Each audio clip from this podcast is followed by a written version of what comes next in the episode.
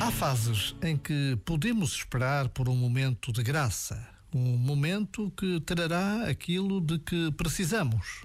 E podemos estar esquecidos de um pormenor importante. O principal instrumento da providência somos nós próprios. Nós próprios com os múltiplos recursos internos e externos, mais a rede de contactos a que temos acesso. A providência age a cada instante. De outra forma, não estaríamos vivos. Mas vai bem para lá da sobrevivência.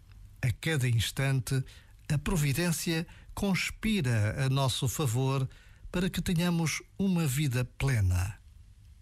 Já agora, Vale a pena pensar nisto.